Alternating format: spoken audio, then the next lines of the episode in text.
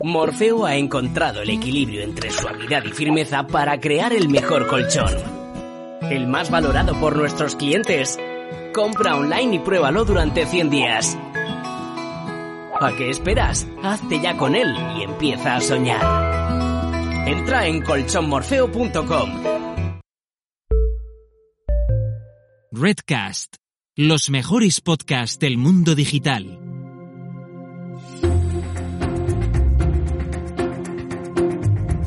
En invierno del año 1998, la empresa Pixar no era ni mucho menos tan conocida como lo es ahora, y entonces estaban preparando Toy Story 2. No están en un buen momento de la compañía y esa, esa película era muy importante. Pues bien, resulta que hay un comando en un sistema operativo Linux, que es donde estaban todos los ficheros de la película, es rm-rf asterisco, que cuando lo ejecutas te borra todo el contenido de la unidad donde estás.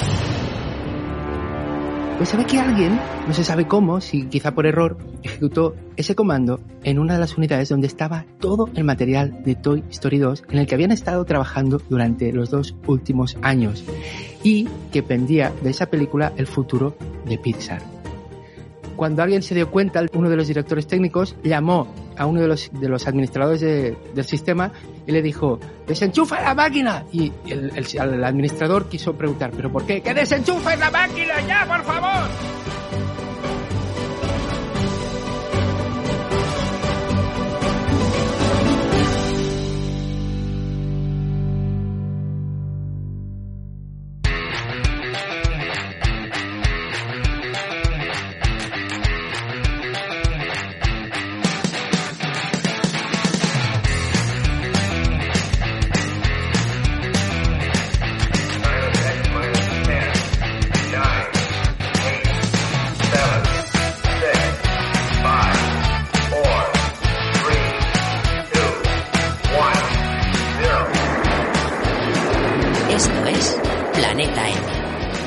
Tertulia semanal de marketing digital.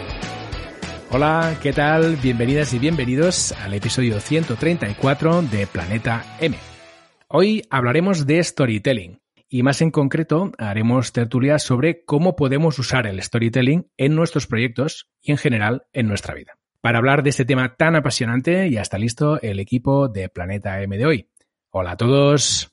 Muy buenas, ¿qué tal? Bueno, hola, yo no soy del equipo, pero estoy aquí encantado. Claro que que sí, no? claro ¿Cómo que que sí que eres del equipo, hombre, Carlas, aquí todo el mundo es del equipo. Por favor. vale, perdón.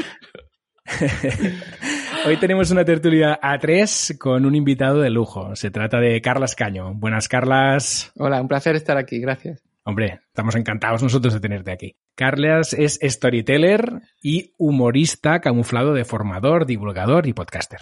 Enseña comunicación efectiva y desarrollo personal. Su web es presentástico.com y su perfil en Twitter es arroba presentástico. Correcto, ¿no, Carlas? Ahí estoy, sí, sí. Muy bien. Y también tenemos por aquí, ya la habéis escuchado, a Sonia Durolimia. Buenas, Sonia. Pues, jo, anda que no hace que no me pasaba por los Pues sí. estudios centrales de Planeta M. Correcto, sí, sí, hacía tiempo Jo, ya, ganas ¿eh? ya, ganas, ganas. Sí, ha sido un Qué bien, qué bien. principio de año un poco y un final de año, uff, un poco de vorágine, pero guay. Nada, como, como eh, tal y como has presentado al Carlas, pues, joder, o sea que encima de aprender con él, nos lo vamos a pasar súper bien, vamos. Seguro, seguro, seguro. Qué guay, qué guay.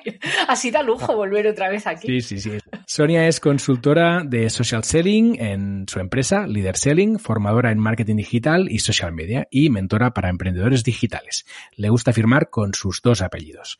Su web es soniadurolimia.com y su Twitter es arroba durolimia.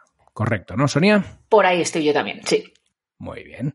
Y finalmente, para acabar con las presentaciones, yo mismo, Paul Rodríguez, cofundador de Mumbler y Redcast. Mi perfil en Twitter es arroba Paul Rodríguez Riu. Bueno, Carlas, que nos has dejado ahí un poco en vilo con esta historia tan apasionante. ¿Cómo sigue esto? Bien, bien. Esta historia está en el maralibroso eh, Creatividad SA de Ed Catmull, que es uno de los fundadores de Pixar. Ujú. Es un libro que recomiendo un montón a cualquier persona que le interese no solo emprender, sino managers, etcétera, ¿no? Y, y bueno, pues eh, esta historia la usa para ilustrar una serie de, de conceptos. y bueno, le he dejado en el punto de que pues eh, se dan cuenta de esto y bueno, desenchufaron la máquina, pero se había perdido, no sé si el 80%, 90% de, de los ficheros de Toy Story 2, con lo que eh, estaban en una posición muy delicada porque, como he dicho, habían estado dos años y nada, hicieron una, una reunión de emergencia y bueno, a ver qué hacemos, cómo podemos, tenemos un, unas copias de seguridad, pues vamos a restaurar las copias, solo habremos perdido pues un par de días o lo que fuera, ¿no? Y resulta que tuvieron la mala suerte que el sistema de copias de seguridad había fallado. Bien, antes de empezar con la... Ay, ay, ay. No, me estoy me da un soponcio. Me da un Sí, sí. soponcio si me, Yo pone, me estoy si me poniendo pasa nervioso, eso. tengo sudores fríos ya. Bueno, eh, antes de empezar, eh, como siempre, recordarte el patrocinador de la semana, que no es otro que Redcast. Chan, chan, chan. Redcast es la red de podcaster por excelencia, ¿no? Eso es, hombre, claro, claro que sí. Porque tres, atención, tres de los 19 ya podcasts que tenemos en la red están aquí presentes. Eh, si te apetece, pues contamos la- eh, cómo funcionan las campañas de promoción Claro. que, que ofrecemos aquí, ¿o qué? ¿Qué te parece? Claro que sí, claro que sí, sin duda. Somos una red de podcast de marketing y negocios digitales, así que si tienes un servicio o un producto que encaje con el público objetivo interesado en este tipo de temas, pues puedes contactar con nosotros y te preparamos una propuesta para salir en todos los podcasts de la red. Y ojo, porque ya hay algunas marcas importantes como Podimo, como Sí. Printful o, o- Colchón Morfeo, ¿no? Que han estado aprovechando, que se han aprovechado de esta oportunidad y además me consta, perdón, que, que con éxito lo han hecho. Así es, así es, con éxito. Están muy contentos, la verdad que nosotros también. Y nada, si quieres hacer como ellos, eh, entra en redcast.es, dale a contactar y deja tu mensaje, que te preparamos una propuesta en un abrir y cerrar de ojos.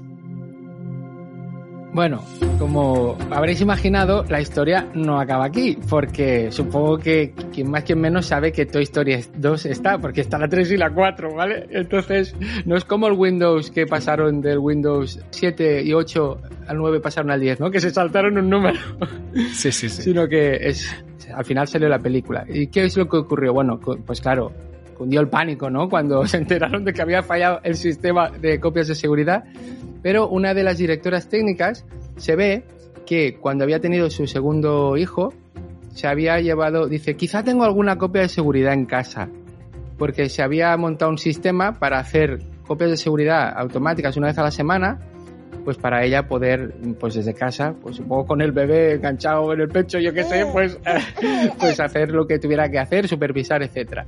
Y gracias a eso, gracias a esa casualidad y a esa iniciativa, pudieron recuperar la gran mayoría de ficheros de Toy Story 2, que se ve que cuando se enteraron de esto, se fueron con otra de los trabajadores de Pixar, vamos a tu casa con el coche rápido por la autopista, cogieron el, el ordenador, lo envolvieron en una mantita, lo pusieron en el coche con delicadeza y fueron por el carril lento de la autopista. Cuando entraron a Pixar lo llevaban como si fuera la tumba de un faraón egipcio, ¿vale? Porque ahí estaba el futuro de la compañía. Y entonces, lo, interesante de esta historia es que, como cuenta Ed Catmull en el libro este Creatividad S.A., no buscaron un culpable, no buscaron quién ha hecho esto, quién es el responsable, sino que lo que hicieron fue, bueno, primero pues eh, restauraron la película, luego arreglaron el sistema de copia de seguridad y luego se aseguraron de instalar medidas preventivas para que fuera mucho más difícil volver a hacer este comando de rm-rf asterisco, ¿no? Para que nadie accidentalmente pudiera llegar a hacerlo. Entonces, eh, esta idea es una historia que ilustra muy bien el hecho de si tú quieres una cultura donde la gente eh, tenga iniciativa, como esta mujer, esta directora técnica que hizo este sistema de backups, o tú tienes que, alguna vez, tienes que ser coherente y luego tampoco tienes que castigar esos errores que de algún modo se han permitido, ¿no? O sea, y me gusta mu- mucho porque saqué una valiosa va- lección de que cuando hay un problema gordo no busques tanto culpables como, bueno, ¿qué podemos hacer a partir de ahora para que esto no vuelva a ocurrir?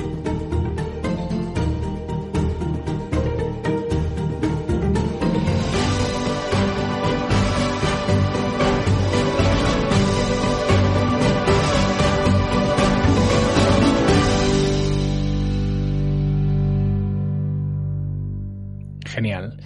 Pues ahora que ya estamos más tranquilos y no tenemos tantos sudores fríos, decirte que nos puedes escuchar en cualquier plataforma de podcast y que además, muy importante, te puedes suscribir. También recordarte que puedes encontrar toda la información del podcast, nuestra newsletter y las notas extendidas de los episodios en nuestra web, planetampodcast.com. Finalmente, comentarte que nos puedes seguir en Twitter. Nuestro perfil es arroba planetam7. Bueno, ahora sí. ¿Vamos al lío? Vamos Venga. al lío. Va. Venga, va. A ver, a mí me gustaría empezar, si os parece, intentando definir qué es esto del storytelling. A ver, ¿quién se anima a responder esta Y, pregunta? y- y yo no sé, hace mucho que no paso por aquí, pero, pero si se conserva como en los viejos tiempos, le toca al Sí. Carlas. Correcto. Invitado Que primero. para eso es el nuevo. Bueno, vale, Venga, porque Carlos, va. insistís, ¿eh? bueno, pues mira, esto, permitidme que, que os cuente una pequeña parábola que, o fábula que es que van dos peces jóvenes por el océano y se encuentran a un pez más viejo que les dice, ¡Eh, buenos días! ¿Qué? ¿Cómo está el agua? ¡Oye! Y los peces hacen, se miran así con cara de gotita de sudor, sí, sí, y se van, ¿no? Y al cabo de un rato, un pez joven le dice al otro, ¿qué demonios es el agua? Bueno, pues lo mismo pasa con el storytelling, es decir, las historias están omnipresentes en nuestra vida. O sea, desde no solo películas, series y libros que leáis, las noticias son historias, eh, cualquier evento deportivo, un partido, una competición como la Liga, como la Champions, son historias, los videojuegos son historias, los cotilleos y los pensamientos que tenemos en nuestra mente, que dicen que tenemos miles al día, que yo no llego, creo, me faltan, pero bueno, tenemos miles de pensamientos, muchos son historias. Entonces, storytelling es una palabra en inglés. A mí me gusta usarla porque a veces la palabra historias parece que está como denostada. De hecho, la gente dice, ah, no me cuentes historias, o te dice, sí, está contando historietas, batallitas. Pues no, no hay que ponerlo en diminutivo. Las historias o el storytelling hay que ponerlo en, luces de neón de color lila, parpadeando en grande, porque entonces storytelling es como darle la categoría que yo creo que merece, porque los sapiens entendemos el mundo con historias y nos comunicamos con historias y de hecho dicen que los sapiens fuimos los únicos homínidos que teníamos esa capacidad de compartir historias y que por eso sobrevivimos y no como el resto de, homínidos que había. Tengo que decir algo porque no sé si dejar al Carlas aquí que siga él. Ya está, ha sido un masterclass, ¿no? Total, total. Eh, jolín, eh, cualquiera dice ahora eso de, bueno, el storytelling es el arte de contar historias, subrayado en neón, lo que sea, ¿no? Pues, claro, esa definición ahora ya pues, nos Sí. la dejamos ahí en un... En un Es que, en un- es que eso, lo dice mucha gente, yo creo que lo dice de forma automática y a mí me da un poco de rabia porque es como, lo dices, Es pero muy no... Sí, no, no te paras a pensar. Yo hice un meme, yo hice un meme que salía un hombre en el Polo Norte con traje así como pelándose de frío y ponía el arte con H de contar de no contar historias. Claro, si no cuentas historias te hielas tú, se hielan los demás, porque es la. Entonces, yo he llegado al punto, yo cuando hacía charlas y formaciones, que es lo que hago, le pregunto a la gente, ¿cuál es el mejor recurso para comunicar? Y mucha gente te dice muchas cosas, pues la confianza, el lenguaje no verbal, no sé qué, el mensaje. Y yo les digo, pero en cualquier contexto, ¿eh? Puede ser escrito, puede ser radio que no te ven la imagen, puede ser vídeo. Entonces yo les decía, las historias, ¿no? Curiosamente casi nadie me decía las historias. Y luego ha llegado un punto hace unos meses que no, que el storytelling no es un recurso, es la forma natural de comunicarnos entre los sapiens. Por tanto, cuando no incorporas historias en un podcast, en un artículo, en una clase, en una charla, estás castrando parte de nuestra, bueno, iba a decir humanidad, pero sería sapiendidad, si es que se puede decir. Sí, sí, sí. sí. Que no te diga la RAE, que ya sabes cómo son estos. bueno, si han aceptado asin con N, yo creo que sapiendidad podría aceptar. no me se puede digas que han. Sí, sí, estamos de acuerdo. Eso no lo sabía yo. Sí, sí. Bueno, eh, eh, para mí el storytelling ahí mm, eh, está ligado absolutamente, absolutamente a una palabra que son emociones. O sea, mm, sin duda, sin duda. Es para mí va ligadísimo. Y además, con la parte del storytelling, hombre, hay que tener gracia en explicar historias, ¿no? El Carlas lo, la tiene. Vamos a empezar con menciones, ¿no? Marisa de la tira de marketing también la tiene. Mm, bueno, yo no tengo tanto, aunque me encanta el, el storytelling, pero cada uno lo suyo, oye. Y mm, hay otra cosa que va súper ligado al storytelling, que, seguro que nos ha pasado a todos mientras estábamos escuchando esta historia de Pixar que nos ha estado explicando el Carlas. Y es la capacidad de proyección y de, y de identificarnos con, con, los personajes. O sea, cuando ha dicho la, la, chica esta que había dado a luz y que tenía el bebé y que le estaba dando el pecho, mm, yo me he montado en microsegundos eh, ¿Cómo es esa chica, pelo largo, morena? Eh, me, la me, la he imaginado en, un, en, un, sí, en una habitación así eh, blanca, luminosa. Eh, claro, o sea, mm, ¿qué, ¿qué, más allá de la historia es capaz de, de, tra de transmitirnos esa historia, ¿no? Eh, a nivel emocional, a nivel de proyección. Y como yo soy muy comercialucha, ya sabéis, pues claro, cuanta más proyección hay, cuanta más identificación hay con, con, eso que nos están comentando, pues es más fácil conectar emocionalmente y eso significa eh, ventas. Correcto. Siempre Monerito, pensando en lo mismo, ¿eh? Meter, meter la venta. Eh, no, no es broma. Siempre, no metas la venta, escolta, pero es que... No, no, es que hay que vivir de Carlos, Esto es un podcast de marketing, a ver, ¿eh? Si no, claro. si no vienes a vender, sí, sí, pues vamos, ya cerramos no, esto, ¿eh? Pero Sonia, mm, has hecho otra masterclass de storytelling. Yo estaba aquí y digo, madre mía, si lo estaba diciendo todo, te ha quedado niquelado. Mira, eh, realmente las historias tienen tantas cosas buenas. Como has dicho tú, historias son emociones, o sea, es una forma de contagiar emociones. Y realmente vivimos, nos identificamos con el protagonista y cada uno se habrá identificado con alguna parte de la historia. Quizá yo me he identificado con, como, como estudié informática y trabajé informático y había usado Linux, yo también me había cargado algún sistema operativo, aunque fuera de prueba en casa, con el RM-RF asterisco, ¿no? Entonces, yo esto lo vivo. Luego lo de dar el pecho a mi mujer, pues había dado el pecho a nuestros hijos. Claro, yo me imagino a la mujer con el bebé aquí dando el pecho y con la mano encima de un portátil, ¿sabes? Ahí revisándolo todo. Sí, sí, sí. Lo bueno es que cada uno se construye en su mente la escena, por tanto, parece una cosa pasiva, pero el receptor o receptora de storytelling está activo imaginándose esas situaciones. Y cuando tú cuentas una historia, tienes que dar algunos detalles para que la gente pueda construir en sus cabezas esa imagen.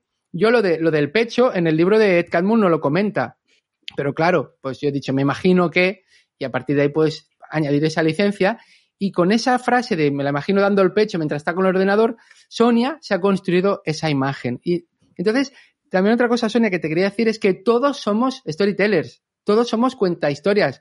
El, cineasta y el director David Lynch tiene una frase que dice, eh, el storytelling es como el sexo todos lo practicamos, pero a algunos se nos da mejor que a otros, ¿vale? Que dice, eso, bravo el hombre, ¿no? Pero es verdad, es decir, si eres sapiens, Sonia, y supongo que sí, que no es una extraterrestre que ha venido de Venus, sí, porque sí, las mujeres son de Venus y los hombres de Marte, según algunos gente, pues tú cuentas historias y has contado un montón de historias, seguramente en tu círculo privado, y que la gente ha estado interesada. ¿Por qué? Porque igual eran historias que, había normalmente una buena historia, pues hay un personaje que tiene un deseo y hay un conflicto y, y, seguro que has comentado historias de momentos trágame tierra o lo que te ocurrió y la gente está como a la expectativa y, oye, ¿qué pasó? ¿Qué pasó? Las historias lo bueno es que abren interrogantes. Cuando nosotros hablamos, exponemos y explicamos, damos charlas, muchas veces es todo muy expositivo, damos toda la información. Respuesta, respuesta, respuesta. Hay un señor que se llama Paul Tillich que tiene una cita que es un error pedagógico fundamental consiste en lanzar respuestas como piedras a las mentes de la gente que aún no se ha formulado las preguntas. Patapam, en toda la cara. Entonces, claro, si tú vas dando respuestas, respuestas, respuestas y, y no has hecho ni que se lo pregunten, con una historia tú puedes ilustrar conceptos como no vayas a machacar a la gente, una cultura de innovación donde se premia, pues como la chica esta que hizo este sistema, donde realmente tú actúes de forma coherente de lo que dices como líder a lo que haces. Bueno, ahí hay aprendizajes. Pero claro, cuando lo hago con una historia, pues lo recuerdo mejor. Yo este libro lo leí en 2016, o sea, hace cinco años.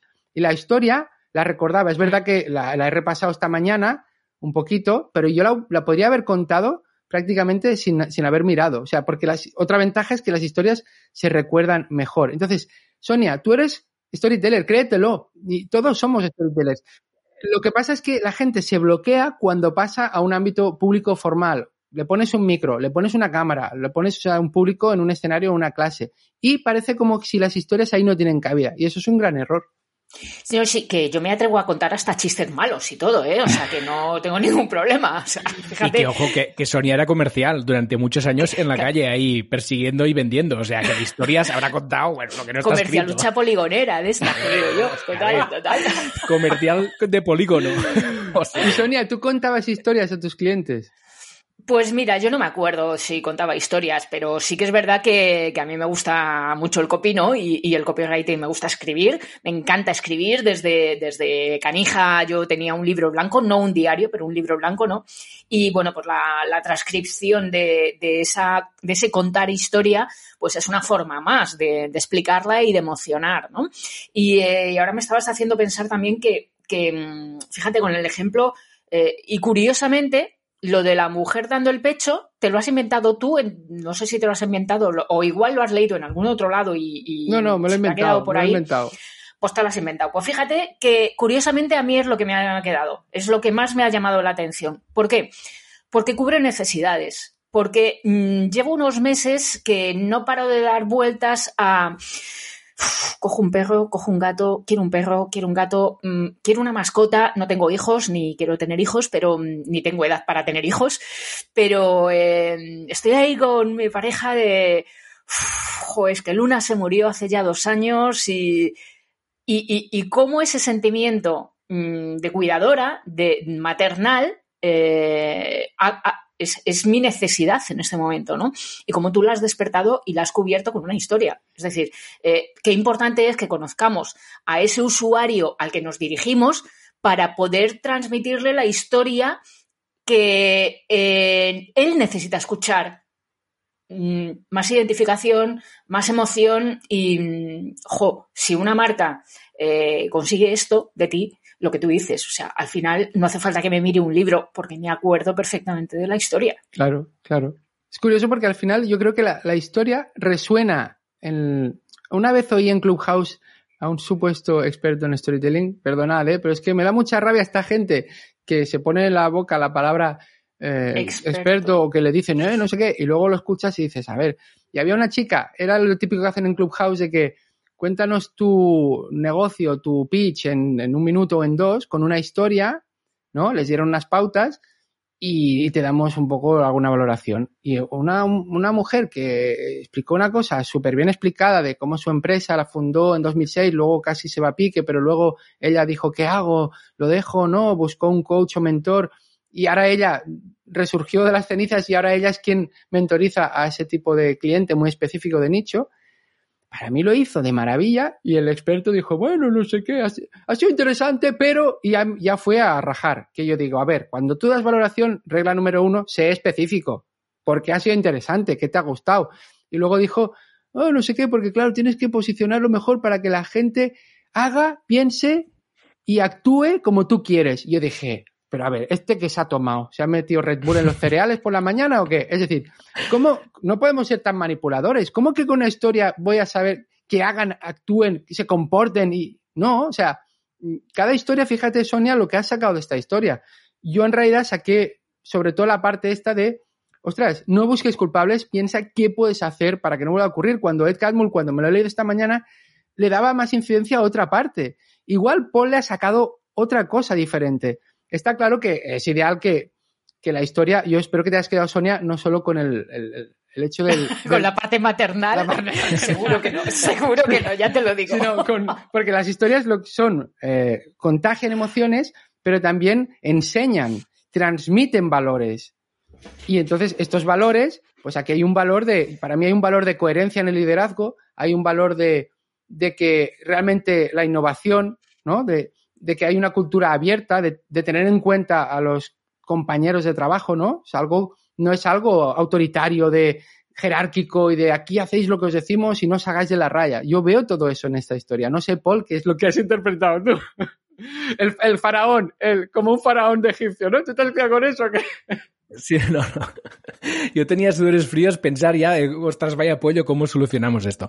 Pero sí que de lo que comentaba Sonia, me parece muy interesante el tema de, de saber bien a quién diriges tus historias. Es decir, eh, cuál es tu público, ¿no? Porque a veces sí que es verdad que podemos contar una historia como la que has contado de Pixar, pero muchas veces, en función del público que está escuchando tu historia, pues puedes poner más énfasis en una parte o puedes destacar más algo, o puedes obviar otras partes que quizá al público que tienes delante no le va a llegar, no le va a emocionar, ¿no? Entonces, sí que es interesante también a la hora de usar las historias para contar lo que sea, saber quién tienes delante y cuáles son los puntos que pueden hacer más miga, ¿no? En Sí. sus emociones y que les pueden llegar más hondo, ¿no? Cierto. Por ejemplo, hay gente que en entornos formales, pongamos la universidad o según qué sitios que hacen congresos, ponencias, es como que no se atreve, como que no se hace tanto, mm, igual no está bien visto. Bueno, pues tú puedes usar, por ejemplo, un experimento científico, que es otra historia. Tú tienes Sí, una sí, hipótesis, ¿vale? Que es un deseo del protagonista, que es el científico o la científica. Y esa hipótesis tendrás que demostrarla o, o no, al final no. Entonces, hay un conflicto que es que ocurren cosas por el camino y a veces incluso mm, descubres una cosa totalmente inesperada. Bueno, ahí tienes una historia, que en este caso es experimento científico. Una anécdota tuya personal que puedes contar que tenga relación, por ejemplo, una anécdota de comercialucha poligonera, por ejemplo, porque tu público es este, ¿vale? Y, pero, pero entonces esa es la historia tal cual, ¿no? La forma más fácil de usar las historias al comunicar y enseñar es lo que dicen los yankees, ¿no? Uno, tell a story y dos, make a point. O sea, cuenta una historia para ilustrar una cuestión o un concepto. Lo puedes hacer en el orden que quieras. Puedes empezar por el concepto y luego la historia. A mí me gusta empezar por la historia porque siempre es como, ¿y esto a qué viene ahora al principio, no? Y entonces es como, a ver, a ver cómo acaba. Entonces, despertar la intriga ahí. Claro, la intriga. Y en- eh, si das esta charla, tú tienes que tener en cuenta, eh, evidentemente, eh, el público que vas a tener. Y entonces la historia tendrás que, que elegir una historia que resuene, que resuene en ese público. Si a lo mejor Pixar no lo conocen o no saben nada de informática o no trabajan tanto con ordenadores. Pero si tú has vivido experiencias, por tanto, la anécdota, como te decía, tú has vivido mil anécdotas como, como comercial, puedes usar esas anécdotas para eh, ilustrar un concepto. Pero también puedes coger una historia personal o no y usarla como metáfora, ¿no? Por ejemplo, pues eh, se dice que eh, Mahatma Gandhi, pues una vez estaba subiendo a- al vagón de un tren que ya estaba un poco en marcha y al subirse le cayó un zapato. Claro, el tren ya estaba en marcha, él estaba encima. Y entonces lo que hizo él es se sacó el otro zapato y lo lanzó a la vía. Entonces, ¿no? What the fuck, ¿no? Entonces le dijeron, what the fuck, no, no, le dijeron, eh, ¿por qué has hecho esto? ¿Sabes? Que te va a dar un ictus. No, no, ¿por qué has hecho esto? Y dice, bueno, el pobre hombre que se encuentre el segundo zapato, pues estará feliz. Y dices, ole, tío, ole, ole y ole. O sea, ahí estamos viendo valores en acción, ¿no? Las historias son valores en acción. Es decir, Gandhi, pues era muy compasivo. Pues mira, hace esto y, y lanza el segundo zapato. Pues, pues esa anécdota yo luego la puedo utilizar como metáfora, por ejemplo, pues para hablar de comerciales o para hablar de otra cosa, tendría que busca- buscarle el pegamento que lo une. Pero a veces es más fácil buscar el pegamento de lo que parece, con lo que entonces se abren el abanico de posibilidades para contar historias y, insisto, en cualquier formato, ¿eh? podcast, artículo, conferencia, charla, me da igual, tú puedes meter historias. Se le llaman historias, pero pueden ser estudios científicos, pueden ser anécdotas, pueden ser casos de uso, ¿no? María es una profesora en instituto que no sé qué, no sé qué, pero no tiene tiempo para no sé cuánto. El típico caso de uso cuando vas a un servicio web y te sale el vídeo con monigotes, eso es una historia. Y yo, y yo lo que estoy haciendo es recordar, recordar a mis mm, compañeros y compañeras sapiens que dejen, que usen algo que es innato en ellos. O sea, es como muy curioso lo que yo hago, ¿sabes? Sí, sí, sí, sí, totalmente. Esto, esto que, que hizo Gandhi es justo al contrario de lo que hizo el, el- el experto este, yo es que lo de la palabra experto la llevo un poco mal, Eh, el experto esto de Clubhouse que explicabas, ¿no? Eh, Gandhi, que es lo primero que, que es lo que se supone que tenemos que hacer en, eh, cuando trazamos una estrategia, ¿no? Pensar en nuestro cliente ideal, en nuestro usuario, consumidor ideal, en nuestro buyer persona, ¿no? En definitiva. Claro, Gandhi, este web, eh, sea, su decisión la toma pensando en, eh, en, en a quién habla él, ¿no? A quién hablaba en ese momento.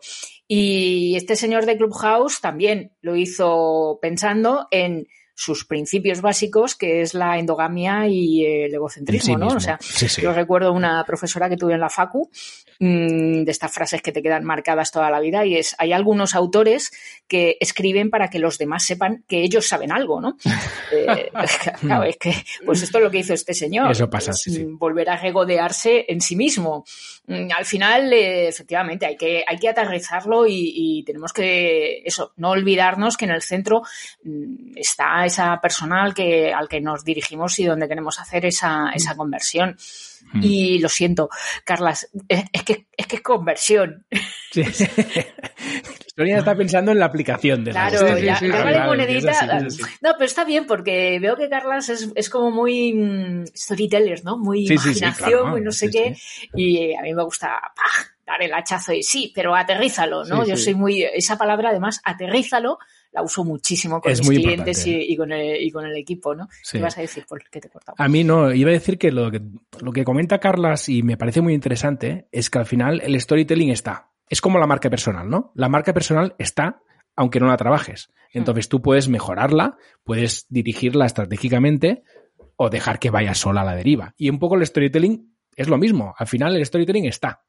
Está, ha estado toda la vida, toda la historia de los sapiens, como decía Carlas, ha estado el, el storytelling aquí. Entonces, tenemos la opción de mejorar nuestro storytelling y usarlo de una forma más estratégica o dejar que simplemente vaya por donde quiera. Entonces, yo creo que esto es lo importante, es identificar que esto está sí o sí y que podemos hacer cosas con ello. Sí. Es como que, Y- sí, perdona, es como si fuéramos todos peces y yo fuera ese pez viejo que os dice, mire, esto es agua y esto también es agua y ahí hay una corriente y si te pones en la corriente podrás ir ahí sin hacer mucho esfuerzo un ratico, aunque igual está más fría porque, ¿sabes? O sea, yo os estoy ¿Qué? explicando cómo es el entorno que a lo mejor alguna vez vosotros habéis pillado una corriente y más de una vez, ¿me entendéis? Pero ponerle Sí, sí, sí, nombre, sí. ponerle nombre, ponerlo en el Claro. plano consciente, explicar ciertas técnicas, como, he hecho, como, como esto que he hecho yo, que es una historia, dejarla a medias en puntos álgidos, la gente quiere saber qué va a ocurrir. Pues no, pues Claro. eh, yo hace unos años hubiera contado esta historia al tirón, pero he aprendido una técnica que, si os fijáis, hacen continuamente los guionistas de series y de pelis y los novelistas, que es Sí, en sí. un momento álgido, pues voy a otra cosa, mariposa, y ya te lo contaré. Y tú te quedas enganchado hasta las 5 de la mañana leyendo el libro, pues porque quieres saber qué pasa, porque cuando te has resuelto el primer punto álgido, te ha abierto otro que es aún más interesante. Entonces, yo lo que estoy haciendo es lo que usan los novelistas, los guionistas, se lo explico a la gente que comunica y enseña, para que también le saque partido. Tú Mm. como, pieza- como pez anciano le hubieras venido genial a, a Doris y a, y a Nemo, ¿eh? Totalmente. Sí, sí. Oye, una pregunta que así está mm, eh, de esto que estábamos comentando. Claro, eh, estás haciendo uno, estás explicando una historia, estás contando una historia, estás moviendo emociones, estás intentando ilustrar eh, una de las, de las de los conceptos que quieres explicar, de las lo que sea que quieras contar. Mm, ¿Hasta qué punto después tienes que eh, destapar o hacer de verdad el paralelismo? Mm, ¿Hasta qué punto tienes que decir lo importante de esta historia es esto, esto y esto? eh, y llevársela a esa persona que te está escuchando o es dejarla en el aire eh, esperando a que cacen mm, la idea. Y, Bien. ¿Cómo lo ves tú, Es que eres una- el especialista, Carlos? Sí, es una cuestión muy interesante. A ver, yo, volviendo al símil de las historias del sexo, no te puedo dar una receta única porque depende de la, de la persona con la que estés. Entonces, y depende del contexto. Una cosa es un quickie, yo qué sé, en una zona ahí que te arriesgas a que te vean y otra cosa es, pues, en un hotel de cinco estrellas, yo qué sé. Entonces, ahí no te puedo dar una respuesta rápida. Sí que es verdad que quizá a veces puedes hacer explícito la historia, como en realidad se pueden sacar, lo interesante de las historias es que se pueden sacar varias cosas, como hemos dicho. Pues tú puedes incidir en, pues mira, a mí esta historia me sirvió para darme cuenta de que no hay que machacar a la gente, ¿no?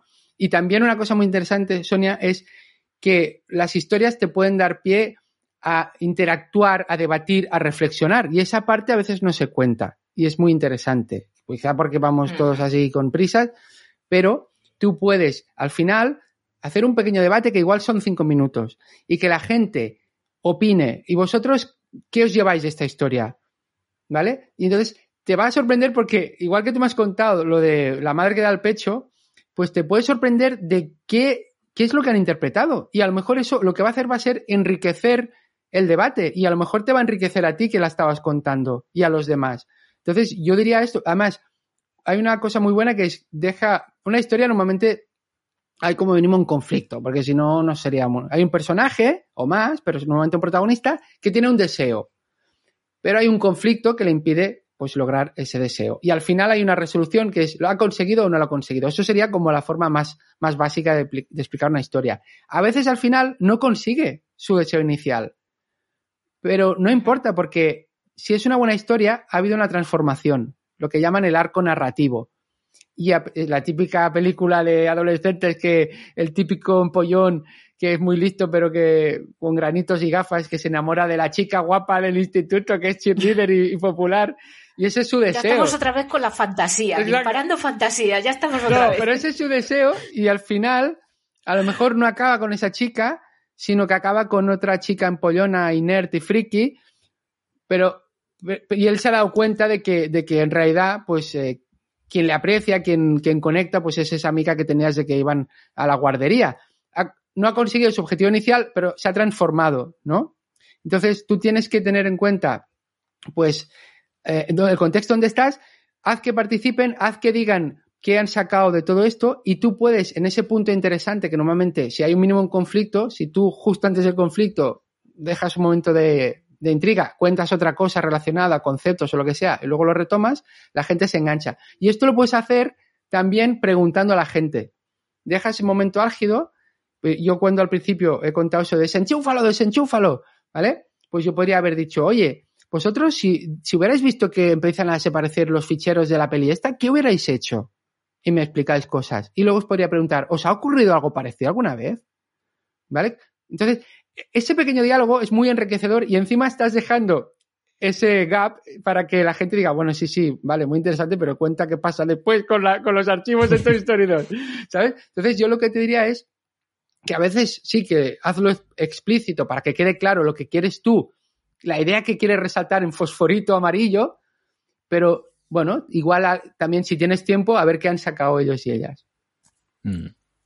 Y mm, también estaba pensando, mm, ¿qué pasa con las historias que no enganchan? Porque hay historias aburridas. Ya está, nos dormimos. Mm, eh, a mí me parece, claro, tú estás hablando mucho, Carlas, de, de la parte de contar historias un poco de viva voz, ¿no? O, o bueno, no, estás hablando también de libros, sí, también sí, escribo, estás hablando de libros. exacto, o cierto, artículos de cierto, blog, sí, sí, sí. sí. Eh, claro, mm, ¿cómo podemos hacer para mantener de cualquier forma esa atención, no en el momento en el que tenemos previsto cortar, ¿no? Eh, sino mm, tener eh, esos picos, mm, estos, estos picos de, de subida de tono eh, para, eh, despiértate, mm, para luego poder bajar otra vez para relajar y luego volvemos otra vez a subir para que no se nos duerman, ¿no? Sí. el- el- Yo, a ver, Sonia, yo lo que le digo a la gente, lo primero que le digo es, si tú no sabes historias en ámbitos formales, o sea, fuera de tu vida privada, que eso todo el mundo lo hace, empieza contando historias, ¿vale? Es como alguien que es virgen y pues, oye, ten sexo y ya verás cómo con el tiempo vas a aprender. Entonces, eh, luego si ya tienes una experiencia, puedes hacer, incorporar una serie de técnicas. La historia debe tener algo interesante. Y algo interesante es, tú puedes decir, Sonia, mira, te voy a contar una historia que trata sobre un personaje que le ocurrió y una cosa, ¿no? Es decir, tiene que haber algo, algo, porque si, si no hay conflicto, no, no va a interesar. Tiene que haber un conflicto. Si el conflicto es una chorrada, pues la historia no va a ser interesante. Si tú metes mucha paja porque describes ahí, ¿no? Los prados eran verdes y las, las alondras revoloteaban girando. ¿Dónde vas? Que no eres Tolkien. Es decir, tienes que ve al grano, es decir, y más hoy, hoy en día que estamos tan, tan, ya sé que está muy dicho, pero yo cada vez tengo la sensación de más saturación. Y yo lo que hago como comunicador y formador es intentar cada vez mm, reducir, que cuesta, ¿eh? porque me encanta hablar como veis por los codos, pero Vamos, por la próxima vez le dejas el micro que le haga, Sí, que sí, haga él ahí, el podcast. listo. Pero cuando hago un vídeo, por ejemplo, para un curso formativo, cuando envío un mensaje para newsletter, intento, no te enrolles, entonces escribo, nada, quita esta frase. Esto aporta algo, quítalo. O sea, la tijera, la tijera tiene que estar ahí. Tiene que estar Muy ahí. importante. Entonces, Mm. No empieces a explicar cosas irrelevantes para la historia. Sí, el protagonista tenía un hermano que, hostia, era un pianista muy bueno, ¿eh? Que un poco excéntrico. ¿Esto viene a cuento o no viene a cuento? Si no viene a cuento, no me expliques el hermano del prota. Ve al grano. ¿Qué le pasa al prota? No, pues mira, que iba por la autopista y había un accidente y baja y hay un tío herido ahí dentro que está sangrando. Y, hostia, vale. Y, el, tío le dice, no llames a la policía. ¿Cómo, cómo, cómo no llama a la policía? No, no, toma mi móvil. Yo qué sé, ya, ya estás enganchado. Es decir, hay un conflicto. Entonces, no, en el día a día no hace falta buscar historias de, de películas y series como Breaking Bad. ¿no? El primer episodio que te engancha desde el primer minuto. Yo soy muy partidario de compartir experiencias personales. Y si queréis, os cuento, pues lo que me pasó hace unos días, que tiene relación un poco con, con la historia inicial que os he contado, que es mi, mi hija y mi hijo van a, a música, mi hija hace piano y solfeo, y, y un, día sale de piano llorando, ¡ah! pero llorando a lágrima viva. Yo, ¿qué te pasa? ¿Qué te pasa? Y nada, que no. Llegamos a casa y sigue llorando y llorando y, bueno, pues nada, la- me llama la profesora piano, oye, mira que, que estamos en clase y, y ha empezado a llorar y yo, ¿pero qué te pasa? Y no me lo ha contado y, y no he sabido sacarle nada. Bueno, te cuento qué ha pasado, pues nada, que tiene que traer los auriculares porque se ve que son más de unos niños y entonces hay más de un teclado y tienen que practicar con los auriculares, ¿no?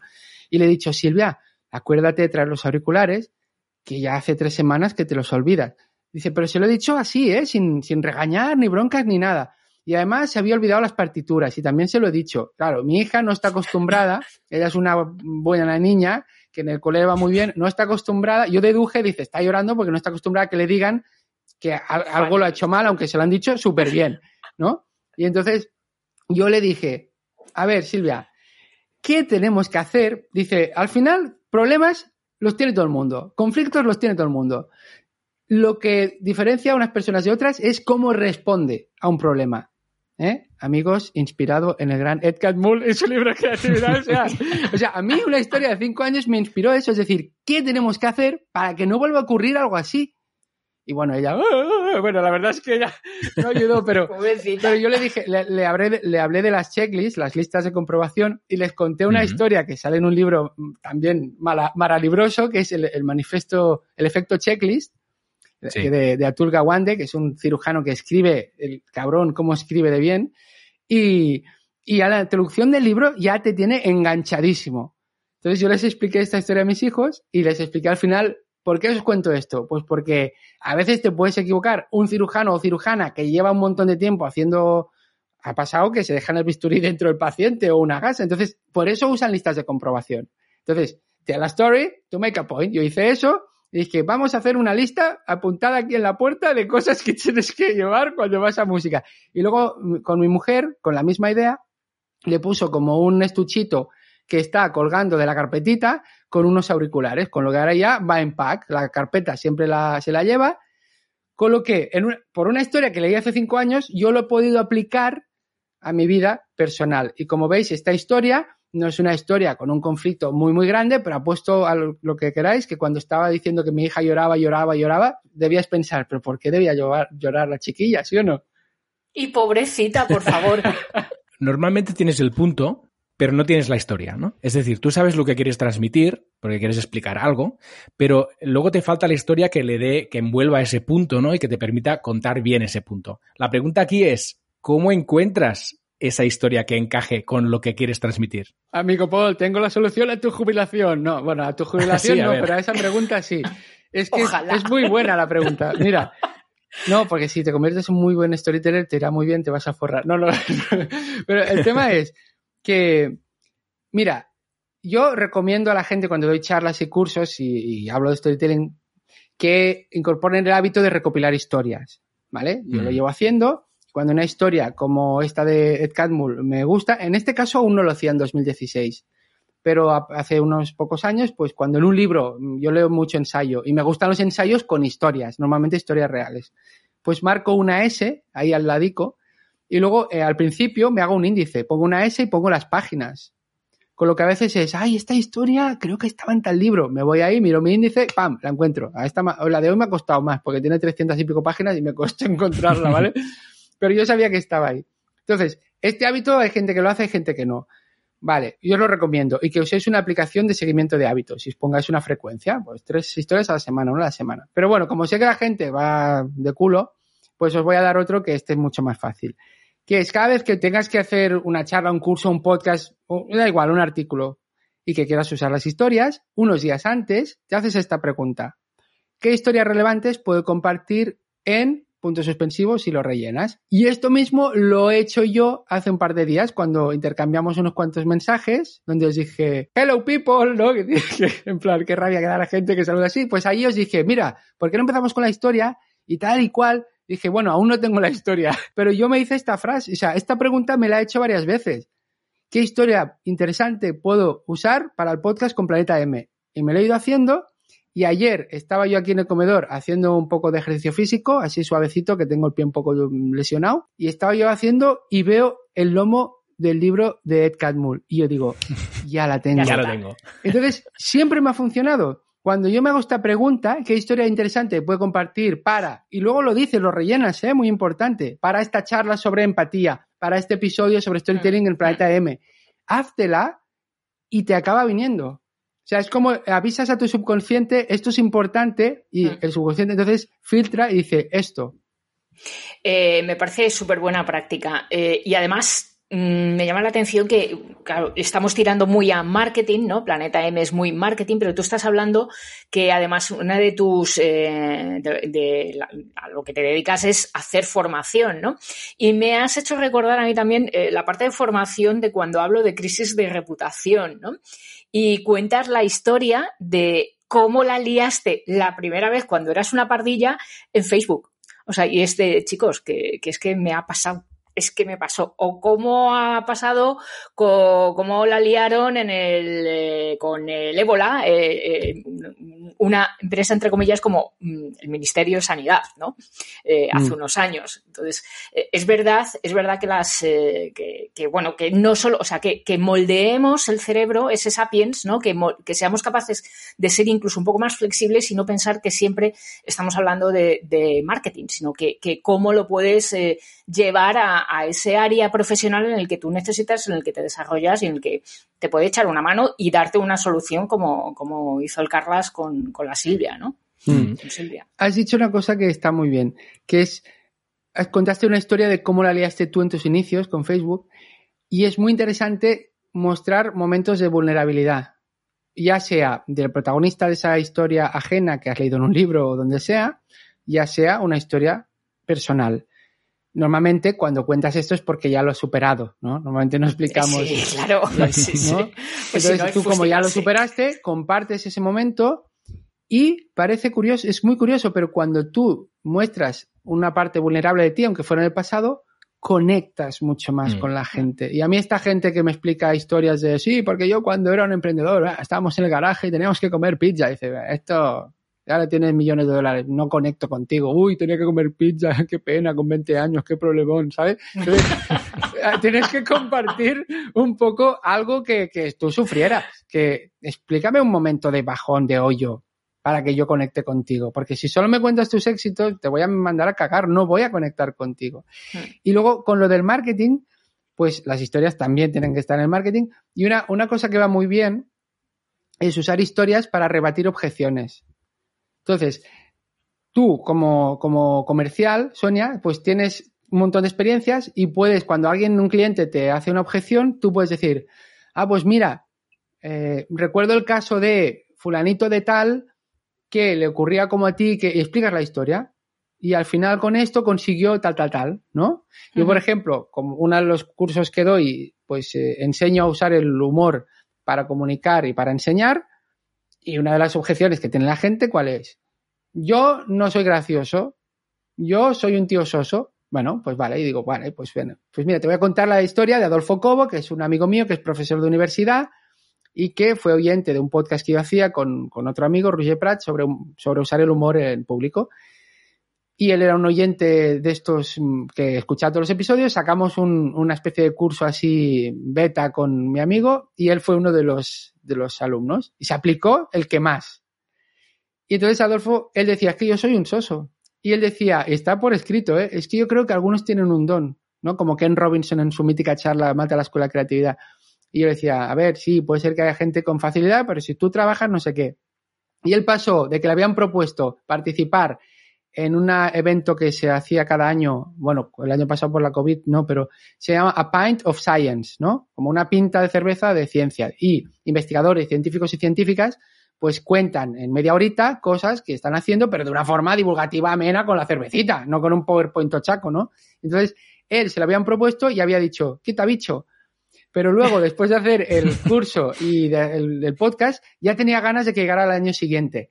Lo hizo y hizo una charla que se llama El fin de Internet, que si queréis os la paso el audio, que está eh, para que lo escuche la gente, que dura una media hora, que es una charla divulgativa, muy bien explicada, que explica el tema de la fibra óptica, cómo se puede saturar Internet, que hace participar a la gente y que es divertida. Y entonces me acuerdo que él, cuando le preguntamos cómo había ido por el Telegram, ¿y qué? ¿Cómo ha ido? ¿Cómo ha ido? Y dice, wow, dice, los mejores 15 minutos de mi carrera profesional. Ahí esa historia, estoy rebatiendo la objeción poniendo el ejemplo de Adolfo Cobo, que él Sí. mismo se autodefinía de soso y en verdad, escuchar la charla porque vas a reír. O sea, pues ya está, con eso rebato una objeción. Punto pelota. ¿Qué os ha parecido? Muy interesante, muy interesante, sí, sí, sí, totalmente de acuerdo. De hecho, yo ahora quería preguntarte y comentar también con Sonia, a ver si creéis vosotros que las historias, que tenemos que ser 100% fieles a las historias. Es decir, nosotros hay historias, ¿no? Que nos han sucedido a nosotros o que han sucedido a otros, pero nosotros a la hora de contar estas historias podemos poner más énfasis, obviar algunas cosas o incluso matizar. No sé hasta qué punto, por ejemplo, son importantes las fechas tal cual fueron o el orden de la historia tal cual fue. Mm. Igual podemos Bueno, modelar un poco la historia, ¿no? yo creo que el Carlas ya se ya, te- ya ha respondido al principio, ¿no? Y es que se ha inventado lo de lo de la señora parturienta con el bebé dándole Sí, la teta. es así verdad, que- ha sido cosecha propia.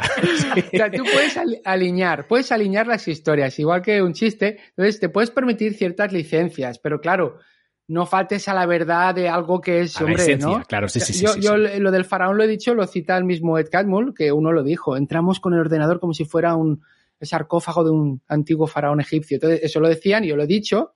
Entonces, si yo hubiera dicho, eh, entraron como, no sé, pero o hubiera dicho que en vez de una mujer era un hombre, bueno, claro, no, no, entonces no podría haber dicho que tenía un bebé, ¿no? O igual sí, que está de permiso, yo qué sé.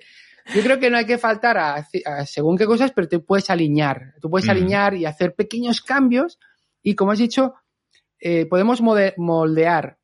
Una forma de moldear es esto de la crear intriga. Dejo en un punto álgido interesante un ratito, luego explico otra cosa y luego esto es una forma. Y luego puedes jugar con el tiempo.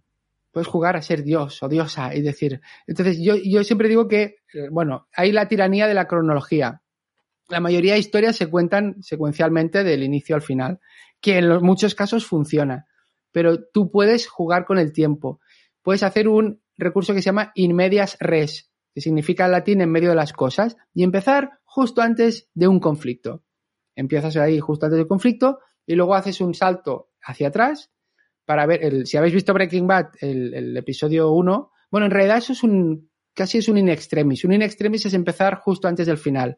Eso es un in extremis porque sale el tío con la autocaravana, se pega la hostia, entonces, hostia mierda, tal, se graba un vídeo, oye, sirenas de policía, saca la pistola, se planta en medio de la, de la carretera con la pistola apuntando ahí. Entonces se cierra la escena y vamos al principio del capítulo. Eso es un in extremis. Entonces la gente dice, ¿cómo ha ido a parar este tío que es un profesor aburrido de química de un instituto a esa escena A trepidante? esta situación, sí, sí. que sí. parece que hay muertos y una- un tío inconsciente y la policía. Entonces tú te quedas hasta ahí. Entonces un recurso que va muy bien es empieza por el conflicto. Mm, ¿Sabes? Y luego haces un salto hacia atrás para que la gente, ¿vale? Y esto se puede hacer para... Yo entrevisté en mi podcast a Carlos Salas, que es periodista y que también da formaciones de esto, y ponía un ejemplo. Pues un- tenía un alumno en su curso que era un ingeniero y tenía que explicar el tema de un funicular, el sistema, no sé cómo iba, ¿no? Entonces le decía, claro, eh, ¿esto por qué es importante? Y le decía al alumno, hombre, pues porque si no se hace bien, pues el funicular se cae y se, se matan las personas. Dice, bueno, pues empieza por ahí, ¿sabes? Y vas a llamar la atención seguro. Claro, sí, sí, sí. claro. Empieza por ahí y luego ya, pues, pues explica lo que tienes que explicar a nivel técnico, pero empezad por el conflicto. Esto es una, una cosa que, que puede ir muy bien.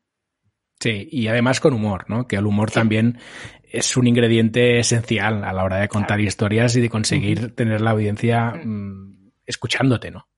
Claro, y estábamos hablando de ser fieles a la historia, ¿no? Siempre y cuando la historia sea real, pero ¿qué pasa si la historia nos la estamos inventando o qué pasa si esa historia existe y la, y la vamos a convertir y le vamos a hacer un paralelismo, ¿no? Eh, yo ahora mismo estoy, recuerdo de la tira de marketing, eh, tiene una de las historias que, cuenta, es sobre el principito, sobre el libro El Principito, y lo lleva a marketing, ¿no? Eh, hace una gamificación en Twitter eh, y, traslada la visita que el principito hace a cada uno de los planetas en el libro y qué va haciendo en cada uno de los planetas a lo traslada a cómo podemos hacer dentro del marketing digital una visita a, a nuestros clientes y qué podemos aportar en cada uno de esos planetas, ¿no? Entre comillas, nunca mejor dicho en este en este podcast. Eh, y cómo, cómo lo podemos trasladar allí, ¿no? Entonces, una historia tan conocida como es eh, la del Principito, ¿no? Que es el libro que nos hemos leído todos cuando éramos canijos y a veces hemos repetido siendo adultos, mm, ¿cómo nos la podemos llevar a un terreno?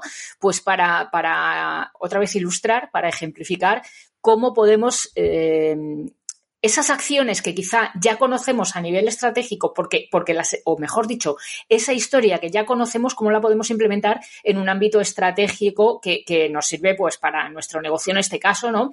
O para nuestra comunicación digital. Eh, yo eso os, eh, os la recomiendo, ¿eh? que la leáis porque es, es muy chula, es muy chula. Lo tiene además fijado en, en Twitter, en su perfil de Twitter. Esto que dice Sonia está muy bien. Yo soy partidario de la verdad por delante, es decir, te puedes inventar historias, pero que quede claro que son inventadas. Un amigo me contaba que trabaja en la universidad que había un profesor que contaba las historias increíbles, pero vamos, que tenía a todos los alumnos ahí, ¿no? Reclinados y que, vamos, en la palma de su mano, hasta que se dio cuenta mi amigo que se las inventaba, pero las daba por buenas y eso yo creo que no está bien. Yo creo que no está bien. Una cosa es alinear, alinear un poquito como hemos hecho. Y otra cosa es que me inventé la historia entera y la dé por buena. Yo creo que eso es mentir. Tiene un nombre y es mentir, ¿vale? Entonces, lo que sí podemos hacer es inventarnos historias, siempre y cuando diciendo que son casos ficticios. Yo había hecho cuando era profe de seguridad informática, pues les decía, bueno, vamos a ver un caso ficticio de Juana, que recibe un mensaje de su novio que le dice que te den morcilla, ¿no? Entonces, pues a partir de ahí, pues montaba una historia para explicar un concepto. Se veía que era como una especie de caso de uso. Y lo que has dicho tú de la tira de marketing, esto es, pues, coger una metáfora y, o sea, jugar con una metáfora y con una historia. ¿Vale? Tú puedes, como os he comentado antes, coger una historia como la de Gandhi y usarla como metáfora de, pues mira, cuando estamos con el cliente también tenemos que pensar en él, bla, bla, bla. Vale. Pero luego puedes coger una metáfora en este caso lo que te dé la gana, pues el principito, y te montas una historia basado en, ese referente universal.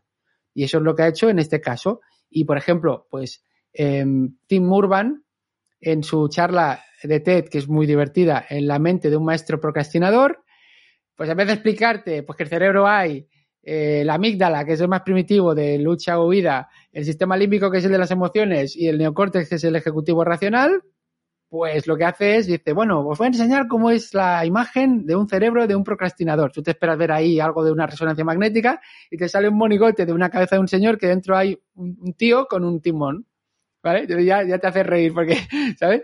Entonces, él juega con la metáfora de un barco. Un viaje a un barco que tengo que ir a un destino. Eso es una metáfora. Y entonces, el señor que lleva el timón es el neocórtex, ¿no? El racional, el ejecutivo el que toma decisiones, pero dice, pero es que no está solo, porque está con el mono de la gratificación instantánea, ¿vale? Que, es el sistema límbico, el de las emociones, el de, eh, quiero fiesta. Entonces le, le, agarra el timón y dice, bueno, pero antes vamos a ver unos cuantos vídeos de gatitos en YouTube, ¿vale? Y entonces coge el timón y empiezas tú a, a hacer cosas, van pasando los días hasta que llega la fecha límite que tenías que entregar ese trabajo, lo que sea, y aparece, señores y señores, el monstruo del pánico, que se pone ahí a gritar, asusta al mono, que se sube a un cocotero y el tío del timón dice, bueno, vamos ahora, aunque no duerma esta noche, ¿no? Bueno, pues con esta metáfora ha montado una historia con personajes que se ve claramente que es inventada y nos ha quedado mucho más claro que si nos hubiera usado los conceptos eh, científicos. Como es una charla divulgativa, pues se puede permitir esta licencia. Muy bien. No sé si hay alguna, algún otro detalle que queráis comentar de a la hora de contar historias, cosas que debamos tener en cuenta. Hemos hablado de humor, de la estructura, un poco de los protagonistas, ¿no? De ese reto, más cosas. Yo te voy a, voy a lanzar un guante después del storytelling. ¿Qué pasa con el story doing?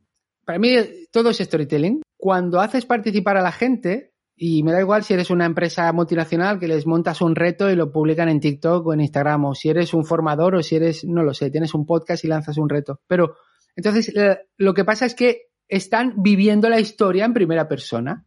Tú has lanzado, has lanzado un reto o hay que hacer esto, no- hay una fecha límite, hay unos condicionantes y el que se apunta, pues bueno, igual lo consigue o no y se supone que en el camino de hacer eso, esa experiencia, ese reto, esa actividad, habrán aprendido, se, se habrán cambiado un poquito. Así que yo creo que es hacer participar a la gente, es, es también storytelling, si quieres llámale doing porque están haciendo, pero sí, sí.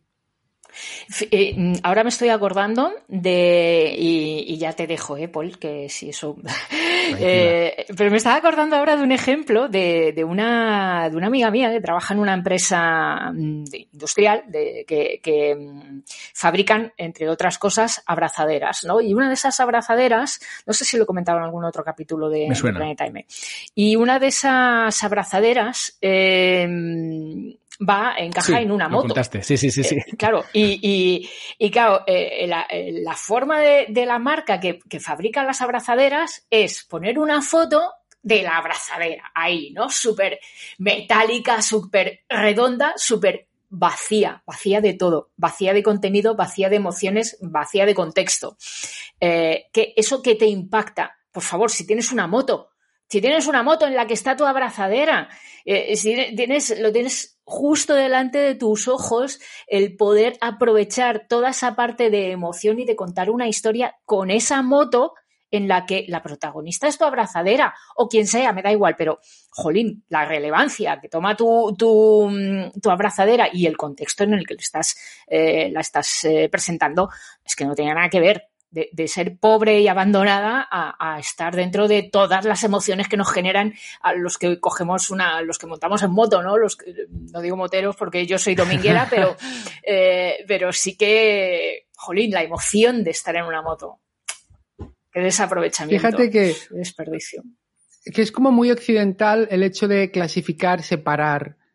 Y en cambio en Oriente son Sí. más holísticos. Y esto que has dicho tú es más holístico. Y es más, una cosa que podrías hacer es montar una historia, podríamos usar la antropomorfización, ¿no? Que es, vamos a darle Mira. cualidades humanas a esa abrazadera. Y vamos a hacer que cuente una historia de Sonia, que solo coge la moto los domingos, y de qué es lo que vive y cómo le gusta que le dé el aire los domingos, el solecico, el viento. Y, y- y fíjate tú cómo le, le estaremos dando aún más, más humanidad. Yo lo que ha comentado Paul de, a la hora de contar historias, yo recomiendo que aunque estés en un contexto un poco más formal, adáptate, pero intentes explicarlas como se lo contarías a un amigo. A ver, si estoy en un auditorio no diré tacos, pero que esa cercanía, esa forma de que no, que no me la haya empollado y la diga como si la estuviera leyendo, que la cuente como se lo contaría, pues, a, pues bueno, igual tengo una manager y le cuento lo que me ha pasado la semana pasada con un marrón que tuve con un cliente. Esa idea, esa idea, porque ya lo hacéis y lo hacemos todos y todas, lo que pasa es que es verdad que cuando subes a un escenario, como muchas veces la gente no lo hace tan a menudo, le cuesta más. Yo tengo un- una técnica, un truco que yo hago en, mis casos. Yo soy monologuista no profesional y, cuando tengo que estar ahí 15 minutos o a veces media hora, ahí sí que me aprendo los 15 o 30 minutos de memoria. Y bueno, a ver, puedo hacer variaciones, pero hay- corre el peligro de que parezca leído cuando te lo has memorizado. Entonces, antes de subir al escenario, pues yo visualizo en mi cabeza, si puedo cierro los ojos, si no, no hace falta, pues cuando compartí piso con unos colegas eh, en el barrio del Club de Barcelona, que teníamos una terracita y nos poníamos ahí a hacer una, una cena y ahí con las cervecicas y contando chistes, jiji, jaja, y visualizo a Antonio, visuali- visualizo a Salva, las cervezas, visualizo cómo se ríen cuando les cuento algo y me pongo en ese estado y cuando salgo al escenario, pues resulta que estoy más cercano, más como si estuviera en un entorno así agradable. Muy interesante. Natural. Muy bien, pues eh, si os parece podemos ya ir acabando el episodio eh, haciendo un poco de spam de valor de vuestros proyectos propios, así que si queréis ahora lanzar un CT al aire, es el momento. Venga, va. Lanzad un CT a- al aire ahora o callad para siempre. Eso yo no me callo. Vamos a dejarle al Carlas, ¿no? Que, que, que ya que dale, hecho dale. pringar al principio, el No, pobre. no. Eso es. No, pues mira, yo lo que sí quiero, para si os ha interesado todo esto del storytelling, pues nada, un pequeño detalle que es un PDF de unas 14 páginas donde explico algunas de estas técnicas Y entonces, pues para, para obtener el PDF, pues os vais a presentástico.com barra planeta M. Y ahí pues ya está, ya lo tenéis. Muy bien. Pues eh, yo hago spam de mi podcast que la culpa es de Planeta M que tenga uno por ahí.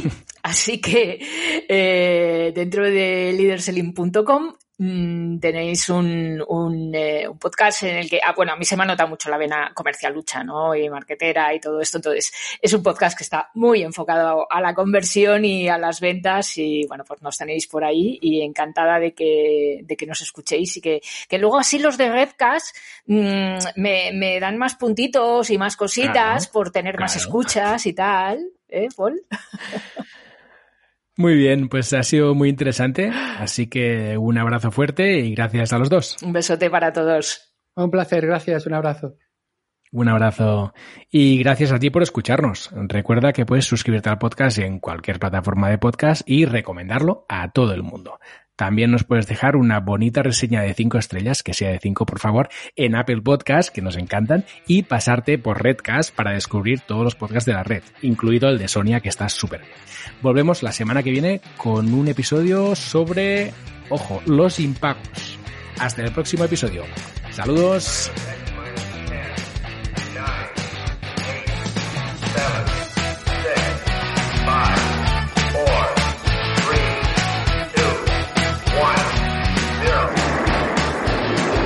Esto es Planeta M, la tertulia semanal de marketing digital.